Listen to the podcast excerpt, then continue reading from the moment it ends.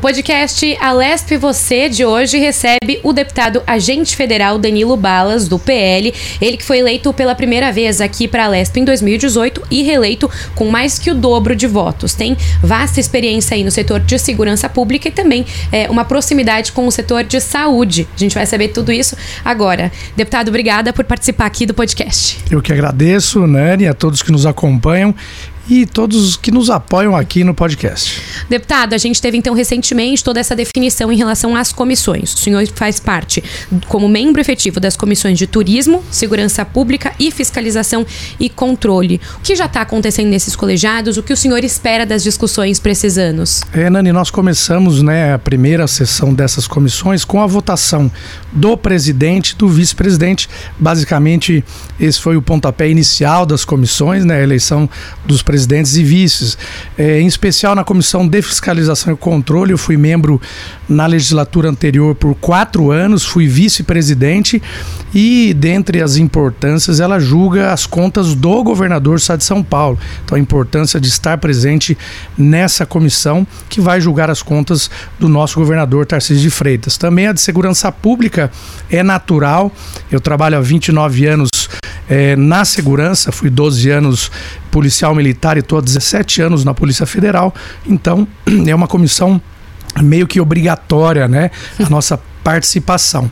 E a de turismo, eh, os quatro anos do primeiro mandato eh, me aproximaram muito dos municípios e aí eles precisam muito da, das mãos dos parlamentares atendendo a questão do turismo e aí o turismo, eh, todos sabem, leva investimentos econômicos, você traz empresas, você fomenta né, a, a economia da cidade. Então, a presença na comissão de turismo que eu solicitei a nosso líder do partido. Bom, e nessas comissões, né, a gente sabe que está bem ainda no início da formação desses colegiados, ainda estão, é, vocês ainda estão se organizando né, nessas composições. Tem alguma, algum tema que já está em discussão ou que pelo menos pode ser que ele já seja discutido em breve? Olha, tem um tema que é, diretamente não vai é, para a comissão, o presidente puxando, mas na segurança pública, é, a maioria dos membros ali são oriundos das forças de segurança. É, temos apoiadores também, deputados de outros partidos, mas a figura da valorização, né, o que o policial de São Paulo terá de valorização. É, o próprio secretário de Segurança Pública é, comentou sobre a importância da valorização, não só salarial, mas também a área da saúde, a parte jurídica do apoio jurídico aos policiais que enfrentam a criminalidade, os crimes ocorridos no estado de São Paulo. Então já foi pauta né, de bastidores e até é, ali na comissão é, é um assunto importantíssimo que é a a segurança pública. A gente vai já daqui a pouquinho entrar mais nesse assunto, mas eu também queria trazer outra, é, outra comissão, né, outro conselho que o senhor integra, que é, é, é suplente da Comissão de Ética e Decoro Parlamentar, suplente do é, líder né, do PL aqui, Carlos César, é um colegiado que trabalhou bastante na 19 legislatura. Qual que é a expectativa agora para a vigésima? Olha, é, na legislatura passada, realmente, Nani, é, ocorreram alguns embates ali no plenário, alguns deputados se excedendo um pouquinho né, nas palavras, né? E aí a comissão foi muito acionada. Eu acredito que na vigésima legislatura, né, nessa nossa aqui, as coisas estarão mais calmas. Eu acredito que não teremos muita turbulência igual a passada. Tivemos até a cassação né, de um deputado desculpe, um deputado estadual. E aí, a 19 legislatura mostrou que é, todos perdem. É, o embate, o embate de críticas construtivas, sempre respeitando o colega parlamentar, respeitando uhum. é, a liturgia do cargo, por exemplo, de um chefe do executivo, ex-governador é, de São Paulo. É, fui oposição ao ex-governador do estado de São Paulo, e aí subia colocava o meu posicionamento, mas sempre com todo o respeito. Acredito que nessa legislatura teremos eh, mais respeito e tranquilidade aí, seremos menos acionados no Conselho de Ética. Bom, o senhor está agora já no segundo mandato, né? Qual é, discussão você destacaria aqui pra gente? Discussão, algum projeto ou algum, algum evento que você trouxe aqui para a Lesp que gostaria de destacar desses últimos quatro anos? Olha, é, dos 94 deputados, é, cada um com a sua atuação na sua área, área, eu destaco uma que eu tive aqui no primeiro mandato, que é a investigação de obras paralisadas. É, modéstia à parte, é, é, eu, eu fui um dos únicos que foi a campo investigar tantas obras, fui em loco em 102 obras das 1.075 obras paralisadas, segundo o Tribunal de Contas do Estado, né, nos quatro anos anteriores. E esse, essa atuação minha operacional, de investigação, vai muito em paralelo ao que eu fiz e faço, né? 29 anos, Polícia Militar, Polícia Federal. Então a nossa equipe foi muito a campo, pesquisando eh, inicialmente licitações e contratos, eh, o que o Estado tinha em contrato do público com o particular. Fomos a campo, investigando obras paralisadas há 3, 4, 5, 10 anos, e aí eh, colocávamos para a imprensa, né, uma nota de imprensa, vídeos em redes sociais cobrando o governo do estado, seus respectivos secretários, documentação pormenorizada ao Tribunal de Contas do Estado e também representação ao Ministério Público. E o MP de São Paulo, um grande parceiro, cobrando o Estado de São Paulo por qual motivo essa obra não está em andamento. E muitas delas, o valor já tinha sido até acima do previsto inicialmente. E aí conseguimos retomar algumas obras e até algumas foram entregues. É, cito aqui a creche da cidade de Guareí, por exemplo. Após a nossa investigação, a creche foi entregue. O AME de Taubaté, Ambulatório Médico de Especialidades, em Taubaté, a obra estava paralisada, foi entregue. E recentemente, do lado do AME de Taubaté, a rede Luci Montoro também já foi entregue. Dentre várias obras, Delegacia de Porto Feliz, Delegacia de Lorena, no Vale do Paraíba, é, acredito que de 30 a 40 dias a delegacia vai ser entregue também. Então, a nossa atuação de investigação e fiscalização de obras paralisadas, percorremos o estado todo. E aí, até é, já adiantando aqui o nosso retorno de reconhecimento, praticamente atingimos o estado todo. Tivemos é, dos 645 municípios do estado de São Paulo, tivemos votação em 602 cidades. Até por, por nós termos andado nossa equipe, parabenizando toda a minha equipe né, que vestiu a camisa. É, saímos de uma votação de 38 mil votos, como você comentou, para 95 mil votos. É, é, isso muito em razão da equipe ter vestido a camisa e corrido o estado inteiro com a gente. Agora, antes da gente começar a gravar, né, a gente comentava sobre essa fiscalização mesmo, esse seu trabalho de fiscalização. Agora, o governador é, Tarcísio de Freitas, do Republicanos, aliado do partido do senhor. Como é que deve ficar esse trabalho nos próximos quatro anos? O senhor já tem algum diálogo né, com ele é, sobre essa fiscalização, essa continuidade das fiscalizações de obras até paradas de gestões anteriores? Tive sim, inclusive é, nos debates que ele foi na campanha, ele, ele, utilizou parte do nosso estudo, do nosso trabalho, e ele falava das obras paralisadas em São Paulo. Ele, como ex-ministro da infraestrutura, retomaria obras importantes. Veja algumas delas há muitos anos, o caso do Rodoanel, casos de corrupção envolvendo é, valores e valores do Rodoanel Estado de São Paulo, o trecho norte. Então ele utilizou isso na campanha. Graças a Deus ele foi vitorioso, já em pouco mais de 100 dias mostrou para que veio um líder, é, alguém que é, vai para campo, que dá o exemplo, montou uma equipe técnica. E aí, o Danilo Balas, que foi oposição denunciando obras paralisadas. E agora? Agora nós já sentamos é, por duas vezes com o governador, um relatório circunstanciado uhum. Está sendo apresentado a ele de um raio-x de como o nosso trabalho foi feito indo até as obras, isso com fotos, com imagens, com notas de imprensa, para que o governador dê sequência e retome as obras efetivamente. Né? E ele já disse que acionará os respectivos secretários de Estado para falar: olha, na área da educação temos creches, escolas, área da saúde, área da segurança pública, é, a delegacia, por exemplo, de Campos do Jordão era uma outra delegacia com rachaduras, colocando em risco né, os policiais que ali trabalhavam e a população. Então, é um diagnóstico do Estado, não só da saúde, mas da segurança pública, educação, mercados municipais, locais vinculados ao esporte. Então, é, todo esse trabalho já está sendo repassado a ele, que eu tenho certeza que o número de agora 800 e poucas obras paralisadas vai diminuir consideravelmente. Se quiser beber uma aguinha também, que eu vou fazer agora uma pergunta até mais longa, viu? Vamos lá, tem uma proposição do senhor sobre isentar de ICMS as operações internas de aquisição de armas de fogo por integrantes das forças de segurança, ativos e inativos, GCMs e os CACs, né, que são os colecionadores, atiradores e caçadores. Dei aqui uma reduzida no, na proposta, Sim. mas queria que o senhor explicasse então pra gente o que é essa proposta como que ela surgiu. Olha, é, o projeto inicial, é, e aí nós gostaríamos que o próprio executivo fizesse isso junto com o secretário de Segurança Pública e isso se tornasse comum, como acontece em outros países, é depois do policial cumprir o tempo de serviço, 30 anos de serviço, 32 anos de serviço, por exemplo, aquela arma do Estado seria doada para ele. Hum. Fora arma particular. Então, o policial que trabalhou 30 anos com aquela pistola, né, com aquele material de trabalho, ele levaria para a sua segurança, porque o policial, em tese, aposenta. Mas se ele for identificado numa padaria, num mercado, num bar, num restaurante, com certeza ele, com a carteira de polícia e a arma, ele será alvejado, será assaltado e será morto até.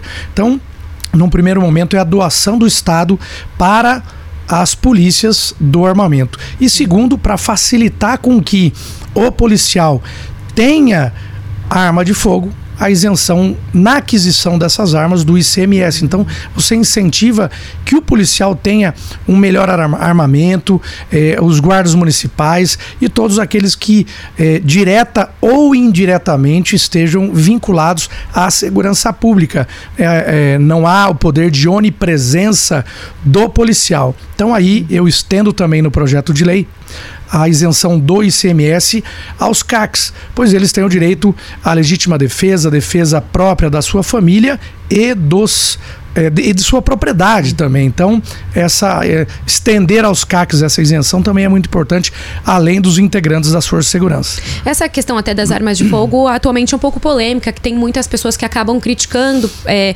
uma possível fa é, facilidade né, de ter acesso a essas armas de fogo. O senhor acha que essa, que essa proposta, talvez essa crítica possa se estender para a sua proposta ou acredita que ela já está mais redondinha ali? Nós avançamos bastante, por um lado, no governo federal anterior na questão armamentista, né? Uhum. Eu fui criado pelo meu avô, que é militar, né? Era já falecido, major da Força Pública, e tive contato desde os 7, 8, 9 anos com arma de fogo em casa.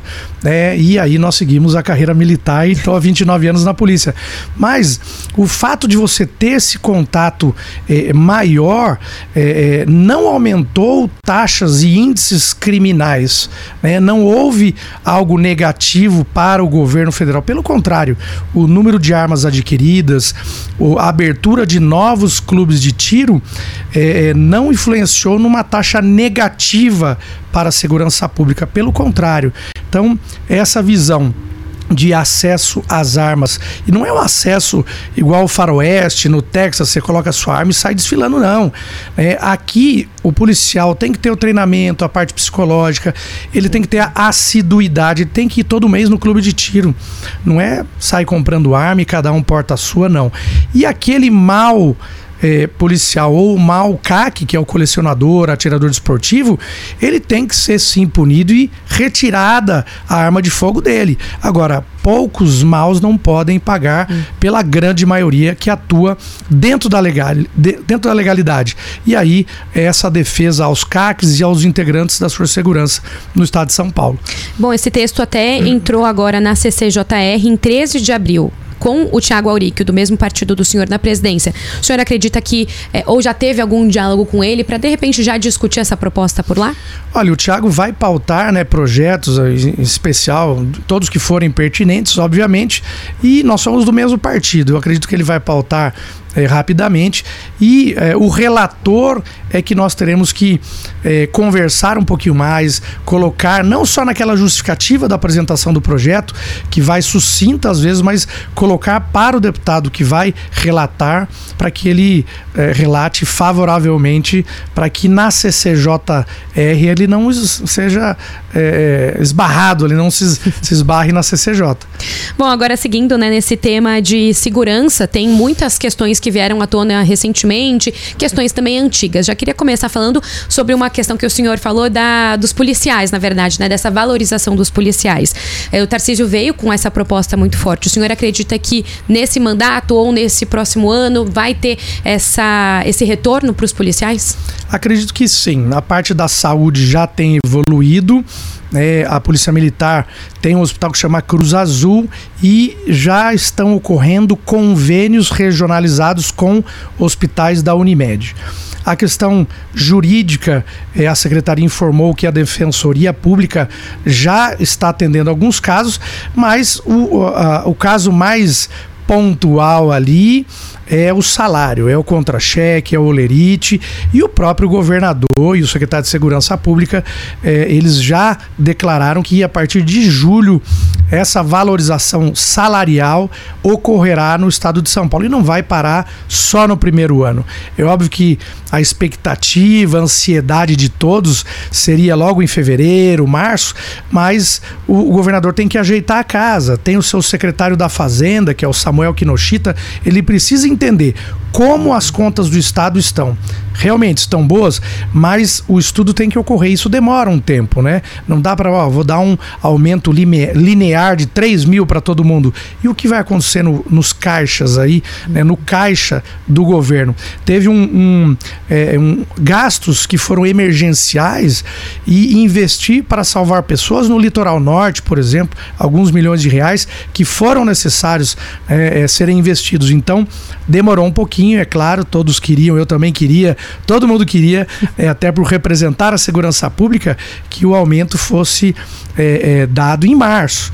Mas a Secretaria de Fazenda, junto com a Segurança Pública e o próprio governador, falou, não é, daremos algo é, é, que passe batido. Vamos agora dar algo substancial e nos próximos anos também acredito que a categoria vai ser muito bem atendida a, a, um avanço, né, ou talvez uma melhora da segurança pública aqui no estado passa por essa questão, prime, é, primeiro, né, passa por essa questão da valorização dos salários e do profissional. Tem algum outro ponto que também seria primordial de pensar já nesse, nesse início? Olha, o salário ele conta muito, Nani, porque é, os policiais que hoje ainda ganham mal, eles é, foram desvalorizados por 28 anos e aí o, o governo anterior, o partido do governo anterior, infelizmente não reconheceu o trabalho dos policiais. Então a defasagem é gigantesca. A defasagem de efetivo também, perdemos muitos policiais militares, policiais civis, tem a própria polícia penal que não é vinculada à segurança pública, é vinculada à Secretaria de Administração Penitenciária, mas faz parte de uma grande segurança pública no estado de São Paulo. Agentes penitenciários, agora policiais penais, estão lá fazendo escolta de presos, estão expostos todos os dias nas ruas, na folga e no contato com os presos diariamente. Então, há necessidade de valorização de toda a segurança do Estado, seja segurança pública ou de administração penitenciária. E partimos do salário, porque se o salário não é bom, ele tem que fazer o, o, bico, o bico, né? Ele tem que ir para a rua, tem que fazer o serviço extra, tem operações que a própria prefeitura eh, paga o serviço do policial ali, que é a operação delegada. Então, se o policial é bem pago, ele tem menos nível de estresse porque ele pode descansar, ele está presente com a família e você estando bem mentalmente, psicologicamente, fisicamente e ao lado, principalmente ao lado da sua família, você trabalha melhor no final das contas, a população é que ganha. É investir no policial, é investir na população que o serviço vai ser né, desempenhado cada vez melhor. Então, a briga não é só no bolso daquele que salva as vidas e nos defende. É sim, mas vai muito além. Vai na proteção da população nas ruas de São Paulo. Agora, outro tema né, de segurança, a questão da segurança nas escolas, devido aos ataques que a gente vem vendo, não só aqui no estado de São Paulo, mas em outros lugares. Mas acho que esse debate ele até foi trazido por causa do ataque aqui na escola estadual Tomásia Montoro. Então, é, como que o senhor vê que essa questão já pode começar a ser discutida e começar a ser é, evitada nesses né, ataques? Olha, vários projetos, né? Alguns realmente especialistas em segurança dão as ideias, trazem propostas e outros especialistas que nunca é, trabalharam na área da segurança e vêm projetos é, de, de todos os lados. É o que nós precisamos, é, num primeiro momento, é esclarecer a população que não há como colocar um policial em cada escola ou no município um guarda civil metropolitano em, em cada escola. Raras são as cidades que vão conseguir fazer isso ou tenham ou tem poucas escolas municipais né, e a guarda um pouquinho, a guarda municipal um pouquinho maior, mas não dá, porque a Polícia Militar já tem uma defasagem de efetivo. Se nós formos colocar na mais de 5 mil escolas, acho que são 5.130, salvo engano, escolas aqui no estado de São Paulo, estaduais, nós não teremos efetivo nas ruas, um efetivo, uma baixa de 5 mil, e aí nós temos turno de colégio, não dá para o policial trabalhar 15 horas. Então nós teremos no mínimo vezes dois. Como que você vai tirar 10 mil policiais das ruas para colocar nas escolas? Mas é responsabilidade do governo do estado, do público, dar é, toda a segurança para as escolas estaduais, para professores, para alunos, pais que estão ali chegando, deixando suas crianças e buscando. Né? Nós temos é, é temerário, você deixa sua filha ou seu filho, eu tenho uma filhinha de 5 anos, né, a Júlia, você deixa a, a, sua filhinha na escola e fica preocupado, será que vai acontecer alguma coisa? E aí na televisão, cada vez mais você vê casos, e aí eu, eu acabo, eu não sei é, isso acaba fomentando outros casos de estar toda hora no noticiário e às vezes um bloco todo ali falando e repetindo, repetindo, repetindo. Se aquele garoto que estava na iminência de, de fazer algo falar agora eu vou fazer, mas temos as redes sociais também. Você tem desafios no TikTok, desafios no Instagram, em redes que rodam aí, né? Vídeos, fala, faça você também. É, quantas crianças você vai é, conseguir é, é, atingir. Né? Então é muito preocupante. Você tem a figura dos pais olhando para as redes sociais, a figura do professor também atento em sala de aula, não só a sua segurança, a segurança é, das crianças, e o poder público implementando políticas de segurança como o botão do pânico, né? Você dá uma palestra ali para os professores que estão no contato diário para observar se aquele garoto ou a garota é, tem algum comportamento um pouco diferente, né? Você treinar a utilização do, do botão do pânico, falar para a escola qual é a, a companhia da Polícia Militar, qual é o local mais próximo da polícia a quem eu posso recorrer. Então, são é, vários atores aí trabalhando para levar segurança pública nas escolas. Bom, agora também outro assunto agora de segurança ainda, né, sobre a Cracolândia, que é um problema aqui municipal, mas que acaba respingando muito no estado, tem muitas discussões. O senhor que tem essa, essa, esse conhecimento do setor de segurança pública, o que fazer na Cracolândia para tentar reduzir, é, porque a gente sabe que é um pro problema muito antigo, então resolver em quatro Sim. anos não vai, né, mas para tentar é, começar a reduzir é, o tráfico de drogas e é, os dependentes químicos espalhados aqui pela cidade. Sim, é um, realmente é um desafio muito grande. É, foi promessa de campanha do governador Tarcísio de Freitas que ia enfrentar realmente esse problema, não só na capital. Né? Nós temos algumas cidades que temos mini cracolândias já, né? Então tem cidade que já tem aquele ponto que é conhecido, sim. A Polícia Militar vai lá, faz o combate, ali é o crime, mas é, é, alguns desses é, é, usuários estão migrando para cidades do interior. E aí você cria alguns problemas para os prefeitos também. Uhum. Voltando à Cracolândia, é um desafio do governador, falou: vou é, realmente enfrentar o problema. Nomeou seu braço direito ali, o Felício Ramute, que é o vice-governador, para trabalhar e chamar a questão social, a questão da segurança pública, é, é, até pessoas que trabalham há muito tempo sem ser do poder público e sim é, é, organizações não governamentais para ouvi-las. Olhe, há quanto tempo você trabalha com dependente químico? Há 10 anos, 15 anos? É, dê um exemplo, como você faz, traga ideias para é, com que o governo é, minimize o problema. Solucionar em quatro anos, a gente sabe que não vai solucionar, né? Porque é, é, o giro do tráfico, o giro do, do, do, comando do crime. Tem muita gente envolvida e interessada com que aquilo não acabe. Infelizmente, que são os, os traficantes, por exemplo.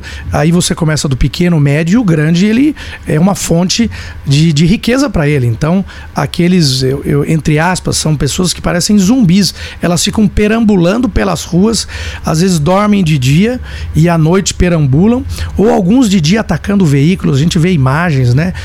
5, 6, 7 atacando pedestres aí na rua. Então é um desafio.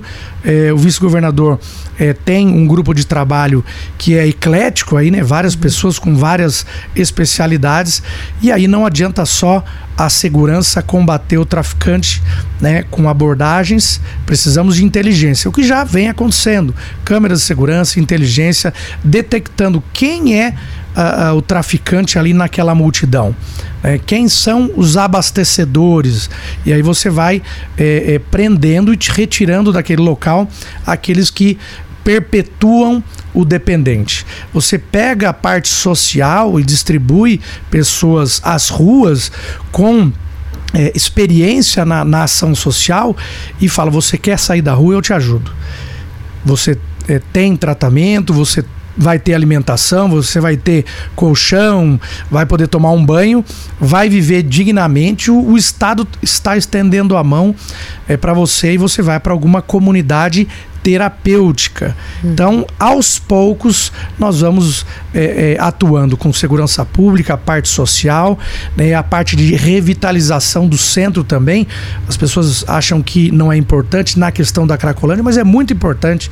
Se você tem prédios abandonados, se você tem as ruas escuras, tudo influencia na segurança pública, na questão da retirada e salvação dessas pessoas que muitas vezes querem sair, querem sair, estão é, é, num calabouço ali e ninguém estende a mão o governador Tarcísio de Freitas, com toda a sua equipe, né, o vice Felício Ramute, tenho certeza que as coisas vão melhorar nessa questão da Cracolândia. Agora a gente também tem aqui a facção criminosa, né, que também acaba tendo essa relação com Cracolândia e com outros tantos problemas aqui do estado. Também como é, começar, porque também é uma questão já que já não é só de São Paulo mais, né, já passou para o Brasil inteiro. Então como começar a atacar esse problema? Olha, ah, eu vou puxar um pouquinho no nosso trabalho da investigação é, como policial federal. Como nós conseguimos é, desbaratar uma quadrilha ou uma organização, organização criminosa que cresce muito é, em desvio de verbas públicas, vou fazer um paralelo, tá? Desvio de verbas públicas, corrupção, fraude em licitações esses, esses bandidos se enriquecem e a primeira coisa que a Polícia Federal obviamente vai fazer, faz a investigação, faz é, os inúmeros pedidos ao Ministério Público, ao Judiciário, mas acompanha a evolução patrimonial. Hum. Se você ataca no dinheiro e você enfraquece o financeiro, você acaba enfraquecendo a, a, os outros ramos da organização. Então, é, a Polícia Federal atuou e atua muito nisso. É, você apreende embarcações, joias, relógios, carros de luxo, é, é dinheiro aqui no Brasil e fora do Brasil com é, é, acordos bilaterais, né? Então você repatria o dinheiro que foi levado e alguns chegam criminosos a pagar multas altíssimas. Então a gente vê que o dinheiro sendo repatriado pode ser revertido para segurança pública e investimentos. Aqui no caso do primeiro comando da capital, não pode ser diferente. Já há uma ação da Polícia Civil focada nisso, mas o governador, o secretário de Segurança, é, já entendeu e precisa entender cada vez mais que precisamos atacar as contas dos criminosos, né? fechar contas, retirar propriedades propriedades, e aí não só daquele criminoso, porque o criminoso muitas vezes não tem nada no nome dele. Né? Ele desfruta de luxo, mas não tem nada no nome. Os laranjas. Né? Aqueles que estão à sua volta, seja um jardineiro, seja é, é um motorista. Então é um trabalho é, é enorme da polícia investigativa, que é a Polícia Civil.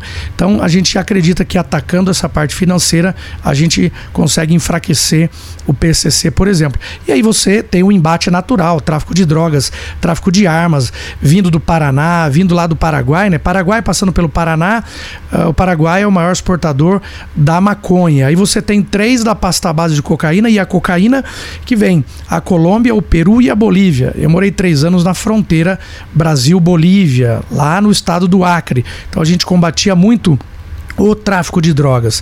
É, na Polícia Federal dos 17 anos, eu fiquei três no Acre, cinco em Brasília. Num, num, grupo que apoiava é, operações por todo o Brasil e depois alguns anos aqui é, é, em Sorocaba, que é a minha cidade é, querida. A gente vai conversar sobre Sorocaba daqui a pouquinho também. É, mas ainda tem uma última questão aqui sobre segurança, que é a câmera nas fardas dos policiais. O Tarcísio falou sobre isso na campanha, acabou é, tendo muita polêmica envolvendo isso, e ele já vem é, olhando de novo para essa questão, querendo fazer essas investigações e entendendo realmente se é negativo ou positivo. Queria saber como que o senhor vê essa possível retirada das câmeras nas fardas. Olha, naquela, ah, naquela indagação dos próprios policiais e na resposta como é, bandeira de governo do governador Tarcísio, realmente eu concordava e ainda concordo né, com essa visão é, da retirada o que o governador falava lá atrás. Ao invés de eu investir em câmeras e, e, em imagens, eu vou investir em tornozeleira eletrônica e investimentos é, para os policiais trabalharem, equipamentos, segurança nas escolas agora, que tá, tá tão em voga. É, agora, é, quem faz os estudos é, é, é, a equipe, né? Quem faz o estudo é a equipe da Secretaria de Segurança Pública. E isso é levado ao governador. Então, a gente tem uma visão é, de segurança pública, só que são vários fatores analisados, é, desde os investimentos que irão para câmeras ou não e irão para outros lugares, né, para a parte de inteligência, por exemplo, é a visão do combate ao crime do próprio secretário de segurança, o comandante-geral da Polícia Militar, Coronel Cássio. Então, não dá para a gente é, é, dizer hoje dos estudos que estão sendo feitos qual será a melhor medida né, a ser tomada. Então, lá lá atrás é, eu, eu concordava que as câmeras poderiam, o dinheiro das câmeras poderia ser melhor utilizado, é, mas vamos ver o que, que esse grupo de estudo vai trazer para gente. Bom, agora indo para a questão de habitação, sei que não é assim um, uma, uma área né, tão próxima do senhor nesse sentido como é a segurança pública, mas promete ser muito é, é, discutida nessa legislatura, até com essa novidade da comissão de habitação. Então, queria saber, né, na visão do senhor, o que que, que deve receber atenção primordial aqui, essa primeira, esse primeiro ponto a ser discutido aqui entre os parlamentares? Olha, nós estamos antenados né, com o nosso governador Tarcísio, eu sou base do governo do estado de São Paulo, e algumas, alguns posicionamentos do governador nos chamaram a atenção. É, a habitação é prioridade? Sim, com certeza. Precisamos entregar mais rapidamente e muitas vezes, ao invés do governo construir, ele dá uma carta de crédito para as empresas privadas uhum. construírem. Então, no mês passado, é, foi feito um anúncio desse convênio. 8.711 casas serão é, entregues daqui a um tempo, só que quem vai construir são empresas privadas, são investidores, e o governo dá a carta de crédito. E o valor residual, o valor ínfimo ali, a, a própria pessoa ela vai financiar junto a essa, essa empresa. Então é uma forma de construir e construir rapidamente. Uhum. É, ele disse, o governador, sobre a prioridade de retirada de pessoas de área de risco. Uhum. É, veja a tragédia lá em São Sebastião, no litoral norte.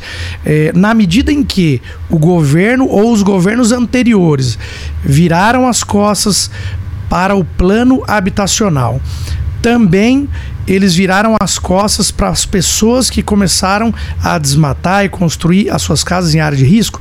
Nós temos a tragédia, é, é, infelizmente, não dá para falar que foi anunciada, mas hoje, se nós percorrermos os municípios, na Grande São Paulo, inclusive, Itaquá, você, Carapicuíba, você tem pessoas morando em encostas.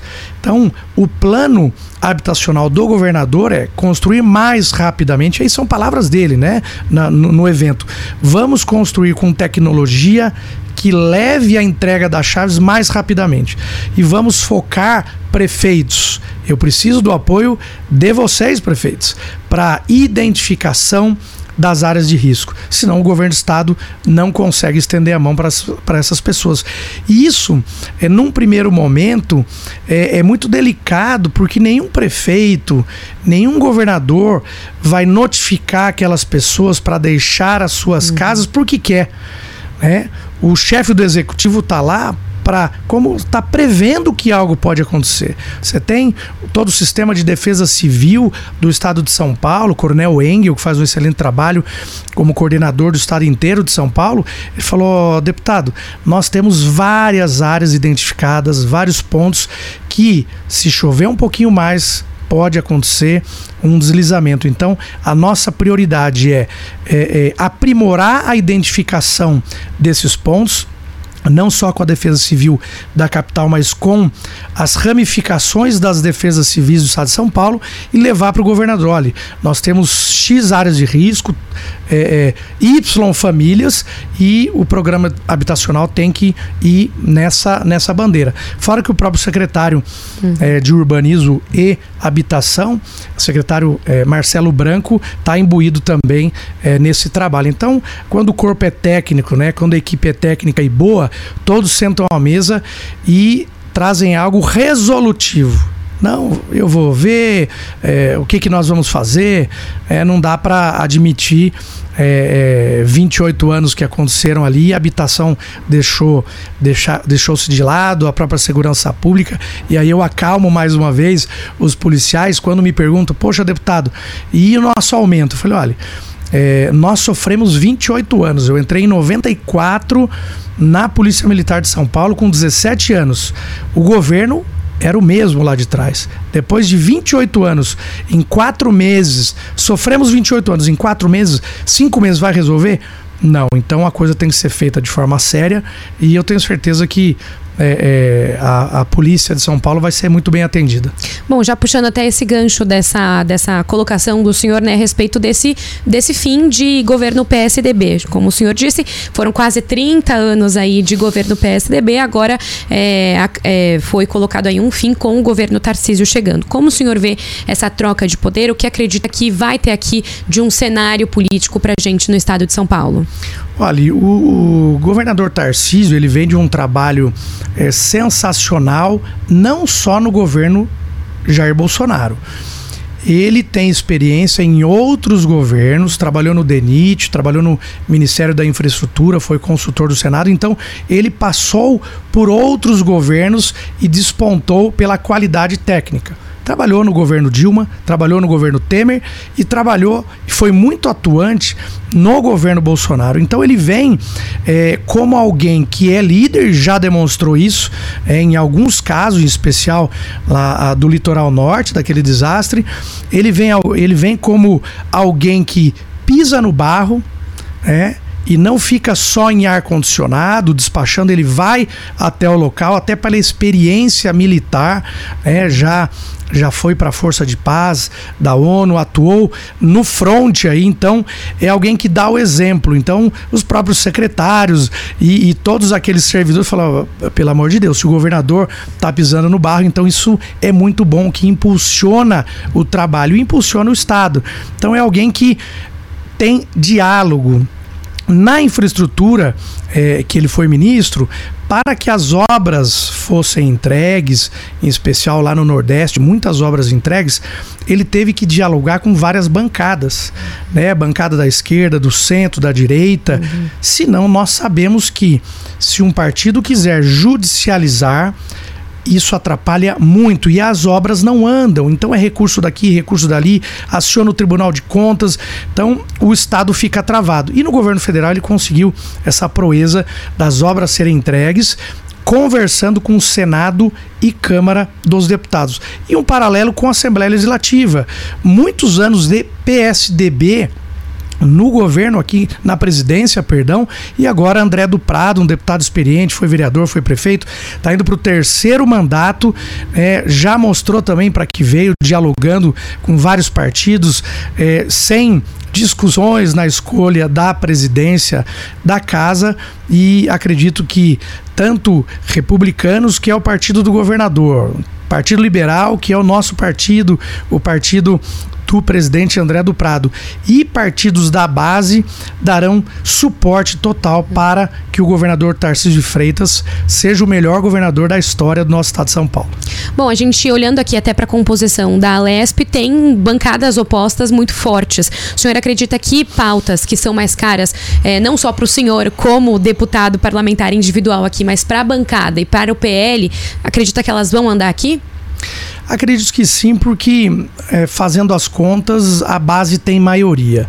Mas sabemos que a esquerda, né, o PSOL, o PT, o próprio PCdoB com a Alessi Brandão, é, eles tem força, tem grupo e vão para o debate, vão argumentar com todo o respeito, mas subiremos também na tribuna mostrando o que é o melhor, é, seja uma privatização, seja uma concessão, seja um trabalho é, é, do Estado encampando aí, ajudando o município. Projetos de lei vindo do governador serão prioridade, obviamente, nessa casa e faremos de tudo para que eles sejam aprovados. E aí, caso haja algo é, nesse, nesse caminho que nós, é, se nós é, pudermos é, dar a sugestão para o governador e seus secretários, é óbvio que vamos dar a sugestão. Falou, olha, é, aqui poderia ser um pouquinho melhor, um pouquinho mais diferente. Depois que chegar aqui na casa, os debates no plenário aí ocorrerão. Bom, até aproveitando né, a questão da Sabesp, que é, divide bastante aqui os parlamentares, é uma proposta aí de governo também do governador. É, o senhor é a favor, contrário? Como é que vê essa questão da Sabesp? Olha, eu sou a favor da privatização da, da Sabesp.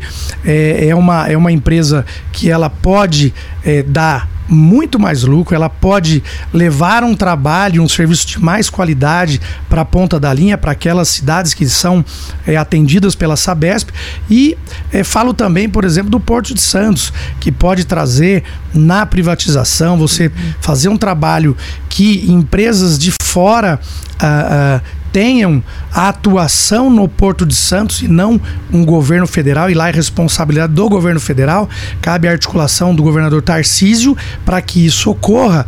É, isso mudará a vida da Baixada Santista. Como o próprio governador Tarcísio fala, não dá para ter o montante de investimento em quatro, em oito anos, em habitação, segurança, em, em unidades básicas de saúde, a saúde básica, né? É, se não entrar um dinheiro grande, volumoso.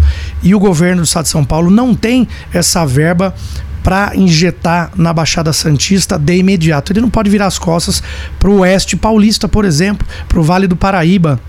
É, o Vale do Ribeira, um, uma região muito pobre. Então o governador precisa ter a visão para todas as áreas. Com a privatização do Porto de Santos, a, a, o dinheiro que seria investido ali mudaria a, o futuro da Baixada Santista. Infelizmente, por questões políticas, talvez isso não ande muito. Mas é, é, vamos conversar com os próprios deputados né, da oposição, que são base no governo federal, é, e verificar. Vocês querem deixar a Baixada é, é de lado, aí nós vamos investir é, na Baixada via governo federal. Então, vamos fazer o que é melhor para o nosso estado de São Paulo. E se precisar viajar para Brasília, a gente viaja. O governador já foi três ou quatro vezes, salvo engano, acho que foi três vezes, dialogar. E a melhor saída é o diálogo para que o Estado continue sendo é, é, um, é o melhor Estado né, de, de, que mais da parte econômica, que mais manda dinheiro para os outros estados, é a locomotiva aí do nosso país. Bom, é, você vem de Sorocaba, mas tem, né, como a gente conversava, uma base eleitoral é, bem espalhada aqui pelo Sim. Estado. Qual que é o maior, a maior dificuldade do Estado hoje em dia que você vê? Pode ser Sorocaba especificamente ou alguma outra que você gostaria de trazer aqui pra gente, que é uma questão muito urgente que precisa ser é, discutida? Olha, Sorocaba é uma cidade que cresce muito, o PIB vem aumentando com o passar do tempo, empresas investindo. É, Sorocaba já foi chamada em décadas atrás de Manchester Paulista pela evolução industrial de empresas indo para lá. Nós estamos a 90 quilômetros da capital. Então, muitas empresas foram àquela época e estão indo novamente. A época da pandemia acabou é, levando muitos moradores da capital e da Grande São Paulo para lá, pessoal de Osasco, Carapicuíba, que já é na saída da Castelo Branco, e outras pessoas cansadas do trânsito, daquela loucura da capital, falaram: vou para interior. E Sorocaba é uma cidade maravilhosa, né? Porque eu sou sorocabano, não. E vem crescendo. Só que o crescimento, ele traz ao lado o problema habitacional. Uhum. É, se você tem um crescimento da cidade, uma oportunidade de emprego, as pessoas vão até a sua cidade e lá não encontram emprego um mês, dois, três e logo na primeira semana essas pessoas que migram elas podem e muito provavelmente vão precisar da atenção da saúde básica. Então você não tem habitação, o, o, a saúde fica inchada, o social não consegue estender a mão e as crianças, é, duas, três, quatro filhos, não tem creche. Então, na medida em que a cidade cresce, a cidade tem que se preparar também para a parte da educação, da saúde, da segurança pública. Esse é um problema que não só Sorocaba é, é, talvez esteja enfrentando. Campinas enfrentou um tempo anterior. Campinas explodiu de crescimento e de repente é, é, o gestor da cidade e seus secretários é, não sabiam o que fazer porque o número de pessoas para a área da saúde, para a educação, para a creche tinha explodido. E Campinas hoje é, um, é uma metrópole, né? Gigantesca. E Sorocaba está indo no mesmo caminho. Ela cresce, é a cidade maravilhosa para se ver, mas tem que tomar cuidado para que isso não aconteça como aconteceu com Campinas. E Campinas teve que é, dar aquela volta gigante e retomar, é, não tecendo críticas a nenhum chefe de executivo anterior ou atual, mas isso é o normal, o que acontece. Vem a evolução né, das riquezas e tal, mas se elas não forem bem é, aprimoradas e implementadas, vem a favelização, por exemplo, vem as comunidades, vem aqueles bairros que é de madeira, depois vira um tijolo mais ou menos, e na beira do rio. E aí na beira do córrego, chove um pouquinho, subiu, você tem pessoas em áreas uhum. de alto risco. Então é uma questão é, é, importante que nós ajudamos a nossa cidade. Temos outros deputados, são quatro deputados em Sorocaba, dois federais e dois estaduais. E a gente sempre está conversando para ajudar no que for preciso nessa questão de Sorocaba. Agora, para esses quatro anos, qual que é, o senhor já falou muito de segurança pública, tem outras questões, né? Mas é, estou pensando no macro. Agora, no micro, alguma proposta um pouquinho mais específica. O que, que o senhor pretende se debruçar nesses quatro anos? Olha, é, fugindo um pouco de segurança pública que a gente tem expertise, a gente já falou bastante aqui, a questão do turismo me atrai bastante. Eu vou dar é, uma, uma é, um, não é sugestão, vou dar um exemplo aqui. Um exemplo, cidade de Araçoiaba da Serra, do ladinho de Sorocaba, tem 33 mil habitantes, é, só que de final de semana ou feriado dobra, a população dobra. Uhum.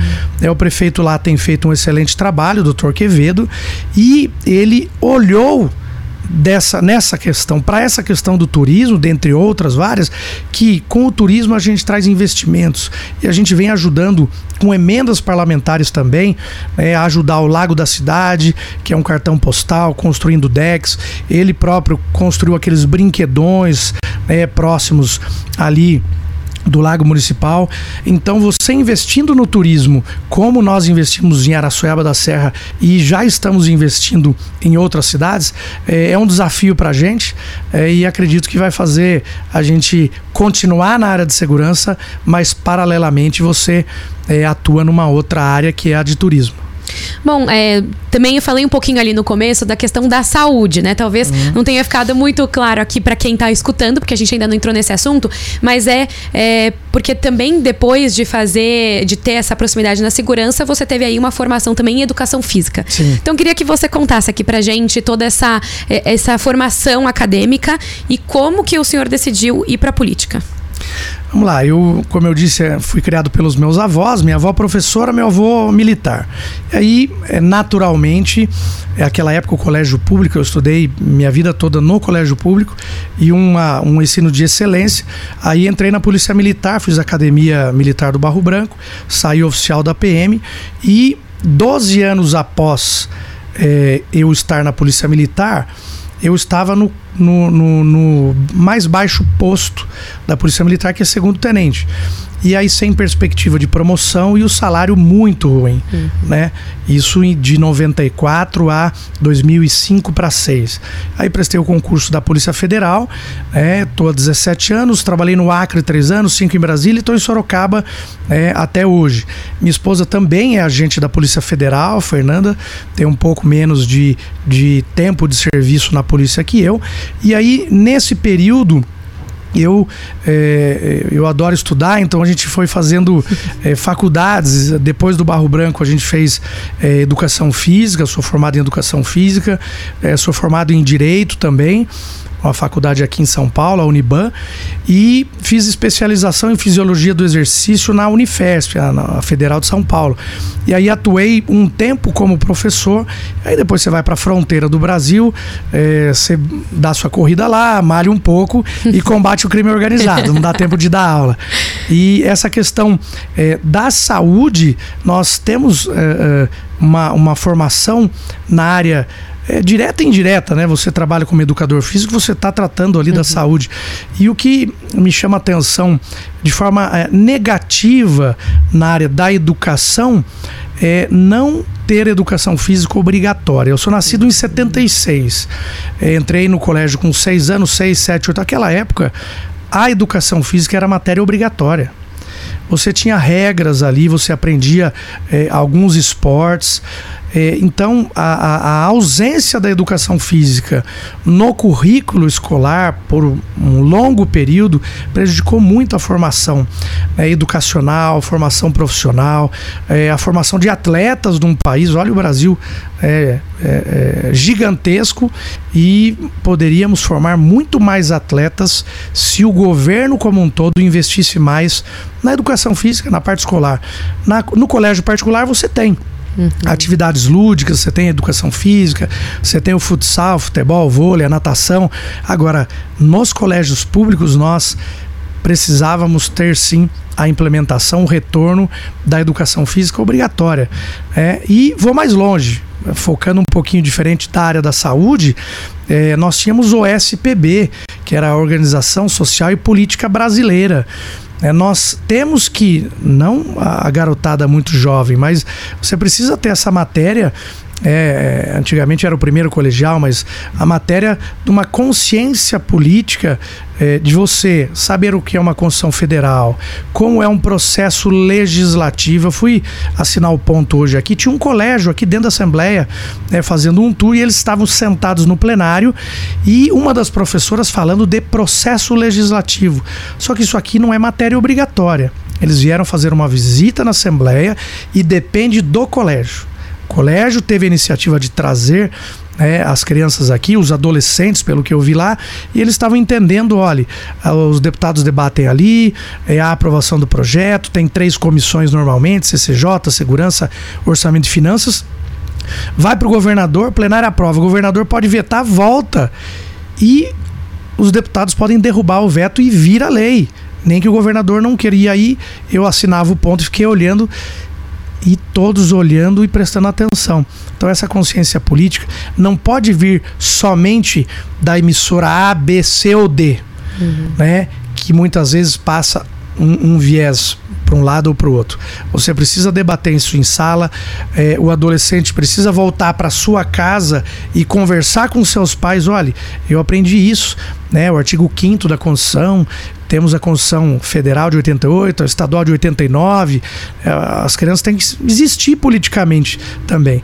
E sair um pouco daquela alienação do celular, dos jogos. Né? Eu acho que isso é, ajudaria bastante na formação de um, um uma pessoa, uma personalidade futura aí. Tem a questão da educação, então. Queria uma avaliação, a gente falou sobre segurança em escolas, mas agora queria aqui, é, olhar aqui para a educação a nível estadual.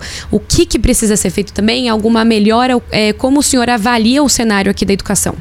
Olha, é, há uns 15 dias nós tivemos uma reunião é, com o governador do estado, o secretário de governo, o secretário da educação. Foi um evento de entrega de ônibus, uhum. na verdade, mas houve um chamamento de todos os prefeitos. Muitos vieram e ali o secretário é, aproveitou a entrega de ônibus, que os prefeitos correram para receber os ônibus, né? Aproveitou e falou: nós teremos uma mudança é, é, muito grande na parte educacional. E ele chamou à frente não pessoas responsáveis por comprar tablets, ônibus, ele chamou à frente é, quem vai gerir uma mudança de grade curricular, de uhum. como ensinar, de novas posturas educacionais nas 5.130 escolas estaduais em São Paulo.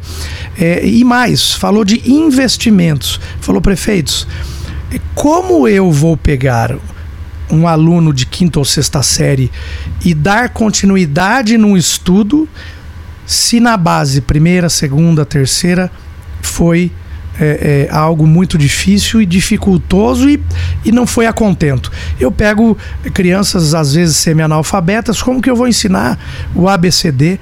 Então ele falou: nós somos responsáveis também pelas escolas municipais.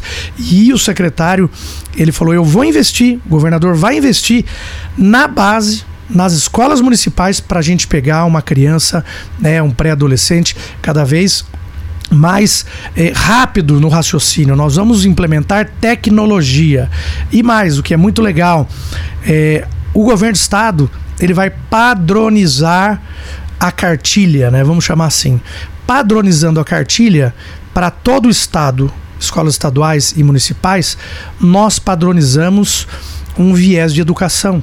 Nós padronizamos o material a ser é, implementado na escola a direcionado direcionado para os professores e o treinamento é um só para os professores. A nova cartilha vai ser essa.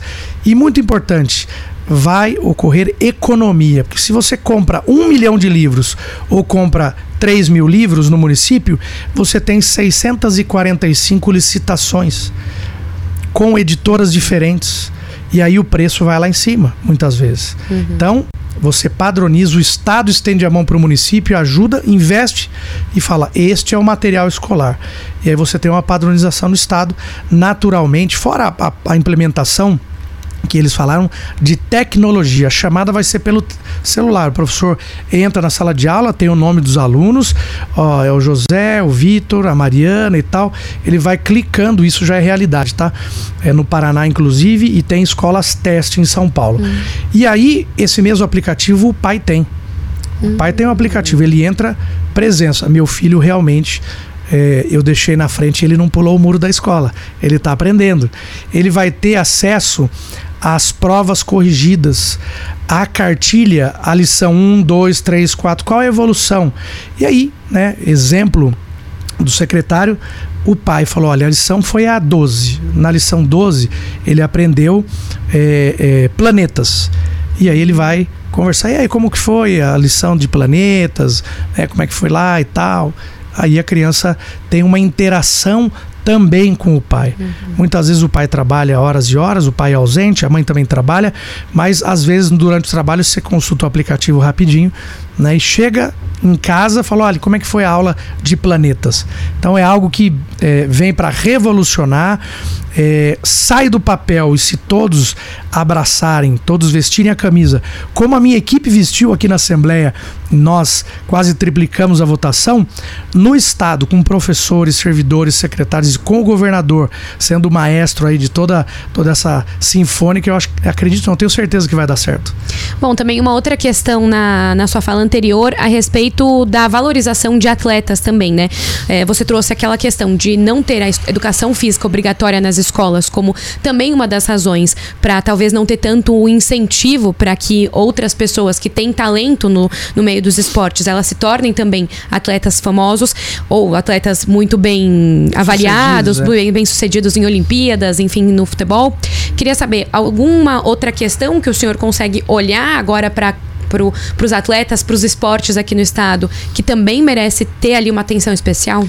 Olha, o esporte olímpico e paralímpico, ele, é, ele tem uma gama de investimentos. E aí não dá para deixar só para o Estado. Né? O Estado é o responsável? É. Uhum. é aí falamos de educação, da educação física, é do esporte, da saúde? Sim, é o Estado que é o principal responsável. Agora, se você chama parceiros privados, de investimentos, né, de é, é, olhar para aquela área social, uma empresa que muitas delas podem investir e deduzir nos impostos os investimentos no esporte, você divide responsabilidades.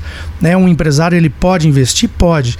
O problema de investimento privado, muitas vezes, e infelizmente acaba acontecendo isso no nosso país, é, é, todo é que o empresário ele não consegue observar diretamente, às vezes, ele aonde vai o dinheiro.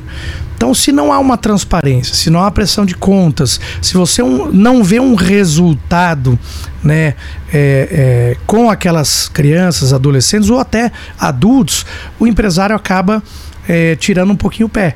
Então, o governo tem que vir com parcerias é, com o privado e aquela instituição que está formando atletas tem que ser cobrada pelo governo também. Pressão de contas, onde está indo o dinheiro, é, viagens, quem foi, quem não foi, é, houve uma evolução ou não. E tem toda a questão é, social. Se você fomenta o esporte em áreas não tão atendidas, você tira a molecada do tráfico, você tira a molecada é, é, de, dos furtos e roubos, você mostra uma visão diferente do que ele vê todo dia no fundo da rua da casa dele, que tem, a gente chama de biqueira, né? O local de venda de droga, ele tá vendo lá. Mas é, a três quadras da casa dele, ou a cinco quadras, é, construíram um ginásio, construíram uma quadra, e aí vem o governo investindo, o privado investindo e alguém do social, até mesmo lá de dentro da comunidade. Tem muita gente boa, aliás, é a grande maioria. E aí esses três atores aí puxando aquela criança que pode ser um futuro campeão olímpico dos 4 por 100, da natação e aí por diante. Bom, agora voltando um pouco para aquela questão da atuação como agente federal. Você falou que morou no Acre, morou em fronteira, então queria que eu que compartilhasse alguma dessas histórias de quando estava nesses lugares e estava é, tava atuando como é, agente federal, alguma história que, que você lembra assim que se destaca. Então, vamos lá, nós chegamos em oito agentes federais na fronteira do Brasil e o número era menor de policiais na fronteira do que nós chegamos. Aí nós praticamente dobramos e é, a formação da Academia da Polícia Federal ela é excelente, mas ela traz servidores, né, traz profissionais de várias áreas. Então você traz o formado em direito, né, você traz o policial, que era o meu caso, e mais um policial militar do Sergipe que chegou, é, você traz o psicólogo e, e assim por diante.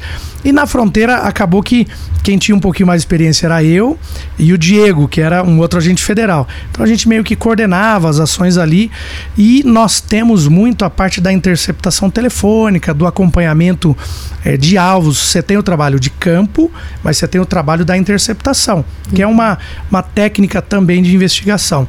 E a gente tinha que a qualquer momento ia passar um carro com droga. Só que esse qualquer momento foi passando 12 horas, 24 horas, e aí a gente teve que fazer um revezamento para ir para a fronteira. Eu falei, olha, no mínimo em dois. Então nós revisamos de dois em dois e trabalhávamos em turnos de oito horas, né? Turnos de oito horas, que senão você não aguenta ficar de pé com o carro escondido. E depois de três dias e meio, o carro passou, a gente abordou e tal. E aí o pessoal falava, logo nos primeiros dois meses de trabalho, falou: Balas, o pessoal me chama de Balas, né? Balas, é, é, nós vamos ficar todo esse tempo aqui. Eu falei: é, meu amigo, você não entrou para ser outra coisa, você é policial, a gente tá na fronteira. Aliás, não conte o tempo para ir embora, que a gente entrou para ficar de 3 a 5 anos aqui. Né? E o pessoal falou: sério? Eu falei: é óbvio, você tem um edital do concurso. E aí, depois de um bom tempo ali, é, um pessoal reclamando, tá doendo o pé, tá doendo o joelho, não consegui dormir direito. Quando a gente chegou a dar o flagrante, levar para a delegacia, aí tem uma, uma grande festa, foi a primeira é, apreensão do pessoal, né, dos outros policiais. Para mim e para o Diego, que era soldado da Polícia Militar antes do serviço, já era normal. E só que eu falei, pessoal, não acaba por aí. Porque na fronteira até a capital são 200 e, 239 quilômetros. Então, de Epitaciolândia, que é a cidade onde eu morei, divisa com a Bolívia, até Rio Branco, que é a capital, são 239 quilômetros. E o IML e a penitenciária ficam lá em Rio Branco. Aí eu falei, tem algum voluntário aí para dirigir? Porque é 239 para ir, depois 239 para voltar. Mais IML, mais penitenciária. Então o trabalho investigativo é muito grande. Não é só interceptação, é análise de dados, é você ir à rua. Às vezes, uma foto que você faz de um encontro, você consegue, é uma placa que você pega. É, é muito legal esse trabalho investigativo. E aí eu pensei, falou, eu não vou, eu não vou. Todo mundo queria ir. Falou, não, eu quero ir, porque eles estavam naquela, naquele êxtase do primeiro flagrante. Foi, foi muito legal. É, é, uma ocorrência que foi exitosa aí, né? E muito importante para aqueles que estavam comigo né, nesse nesse dia. E essa entrada agora na política, sente falta também desses tempos aí de atuação? Olha, a gente consegue é, menos, né? aqui na política do que na Polícia Federal, fazer também um trabalho é, investigativo, um trabalho de fiscalização. É, é, não é fácil fiscalizar, muito embora seja uma das principais atribuições aqui de um parlamentar, porque dá muito trabalho falou: olha, eu entrei aqui para ter trabalho para trabalhar. É, porque fiscalizar você tem que estudar contratos, estudar é, é, é, acordos, né? Na verdade, contratos de público e privado. Você tem que ir a campo, como nós fizemos, e aí é, é, vir ao plenário, mostrar o que você fez, a, a, parte jurídica com a parte da comunicação e a parte de pisar no barro. Então, isso dá bastante trabalho. Às vezes a gente tem um pouquinho de saudade, mas aqui dá para fazer um trabalho muito legal, né? E aí minha esposa também passa alguma coisinha, olha, teve uma operação legal é, é, na capital, ou em Prudente, ou em outro estado. A gente conversa é, sobre Polícia Federal também, sobre política. E a política veio, depois de um tempo na polícia, é, é, uma operação em que interlocutores é, banalizavam né, da própria justiça e, e, e, os interlocutores falavam: olha, eles fraudavam licitações, contratos, desviavam verbas públicas. E um comentou com outro: ah, você vai viajar para algum lugar? Vou, vou sim, estou viajando para a Europa pela terceira vez. Eu falei: de novo, é, e vou levar a minha sogra ainda. Então ele levou para a Europa a família inteira, a sogra, todos, com dinheiro desviado. E o outro virou e falou: e você vai trocar seu barquinho? Ah, X pés tá pouco para pescaria lá no Pantanal, para pescaria não sei aonde. Então eles debocharam, vou, vou dobrar os pés do meu barco. E aí debocharam da, da, da. Quando falaram assim: você não tem medo não de falar no telefone? Falou: meu Brasil não dá nada, rapaz. Vai, fica tranquilo aí. Vamos continuar com a sociedade aí. Tá? A sociedade do prefeito é, sem vergonha, com o empresário sem vergonha, que são a minoria, mas eles destroem a figura e a imagem da política. Né? Você tem, às vezes, aquela aversão de algumas pessoas, porque eles nos olham às vezes, ó, oh, tá lá fazendo o quê? É, deixou de ser polícia para ser o quê? Político? Pelo amor de Deus, eu já ouvi isso. Agora, aqui dá para fazer a diferença. É, você fecha torneiras, muitas vezes, de locais aonde o dinheiro está indo embora, podendo ir para a educação, para a segurança pública. Então dá para trabalhar. Hoje é, é, eu me encontrei muito no que faço, adoro a política. E aí veio dessa, é, é dessa operação onde é, existiam os deboches. Conversei com a minha esposa e falou: olha, se você quer, eu sei que você é, é workaholic, se doa muito, mas se você quer, eu vou te apoiar, entendeu? Bom, agora entrando então nessa parte aqui do podcast, que já é um bate-papo pra gente te conhecer fora aqui da Lesp. É, a gente até conversava antes de começar a gravar sobre a sua filha. Uhum. Então conta um pouquinho dela, ela é nova ainda, né? O que você gosta de fazer com ela? A Júlia, né? Eu chamo de Juju, ela tem cinco anos. Quando eu entrei aqui, ela tinha um. E quando a gente percebeu, tinha cinco anos. até a minha esposa falou: Olha, segura um pouquinho que você trabalha muito tempo e não está vendo a sua filha crescer. Então, ela tem toda a razão, a gente precisa se dedicar um pouquinho mais para a família. É, eu levo a Juju para a escola nas pontas, né? Segundas e sextas. Vou buscar quando eu volto da Assembleia e a sessão plenária acaba mais cedo. É, às vezes brinco um pouquinho no condomínio lá com ela. E quando chego à noite, é, se eu chego até umas nove e meia, dez horas em casa, ela ainda está acordada. E aí ela vem correndo, a gente deixou um sininho, não tem campainha em casa, é um, é um sininho. Aí toca o sino, ela vem correndo, me abraça. Então é algo muito especial é, que você vê é, é, o quanto você faz falta e o quanto é importante você estar tá do lado dela. Ela adora sorvete, se puder, ela toma 10 sorvetes por dia. Ela adora praia né, igual o pai dela, eu adoro, a gente adora viajar é, quando a gente tem um tempinho pra praia. É, minha esposa fala assim: você prefere frio ou calor? Sem dúvida. Aí é dois contra um, eu e a Júlia, calor, praia, e minha esposa gosta de um friozinho também, a Fernanda, a gente sabe dividir. E, e viajar para a gente é, é, um, é, uma hora de, de, de, descanso, né?